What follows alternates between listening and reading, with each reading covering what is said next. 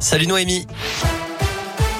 Salut Cyril, salut à tous. Le point sur vos conditions de circulation. D'abord, je vois que c'est très compliqué à l'entrée du tunnel sous Fourvière sur l'axe M6 en direction de Marseille. D'ailleurs, la bretelle d'accès Gorge de Loup est fermée. La route a été coupée. Donc prudence si vous arrivez dans le secteur. C'est à cause d'un accident.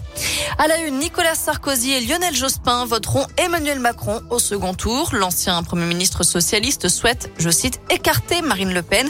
Quant à l'ancien président qui n'avait jamais soutenu aucun candidat auparavant, il a finalement pris position en faveur du président sortant, considérant l'importance des décisions à venir. Fin de citation.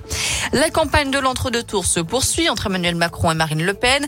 Interrogé hier notamment sur son projet de réforme de la retraite, le président sortant s'est dit prêt à bouger concernant ce point précis de son programme, ouvrant la porte à un départ à la retraite plutôt à 64 ans.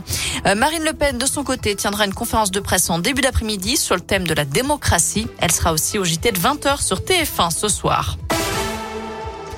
Retour dans la région avec cette découverte surprenante à Vénissieux. Neuf obus ont été trouvés hier sur un chantier du réseau de chauffage.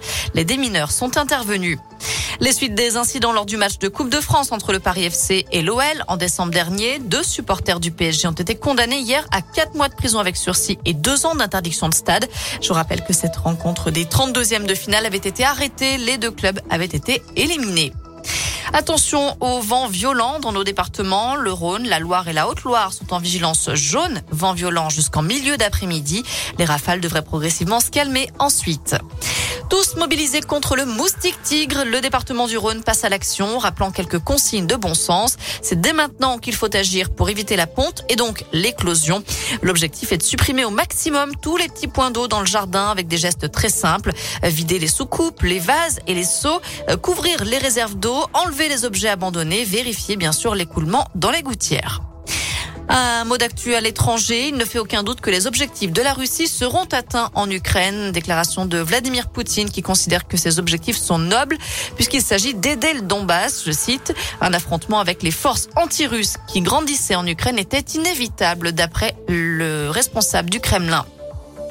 À la page des sports du foot à suivre ce soir avec le début des quarts finales retour de la Ligue des Champions. Le Real Madrid reçoit Chelsea et le Bayern Munich affronte Villarreal. Et puis en foot féminin, l'équipe de France peut confirmer ce soir sa présence au Mondial 2023.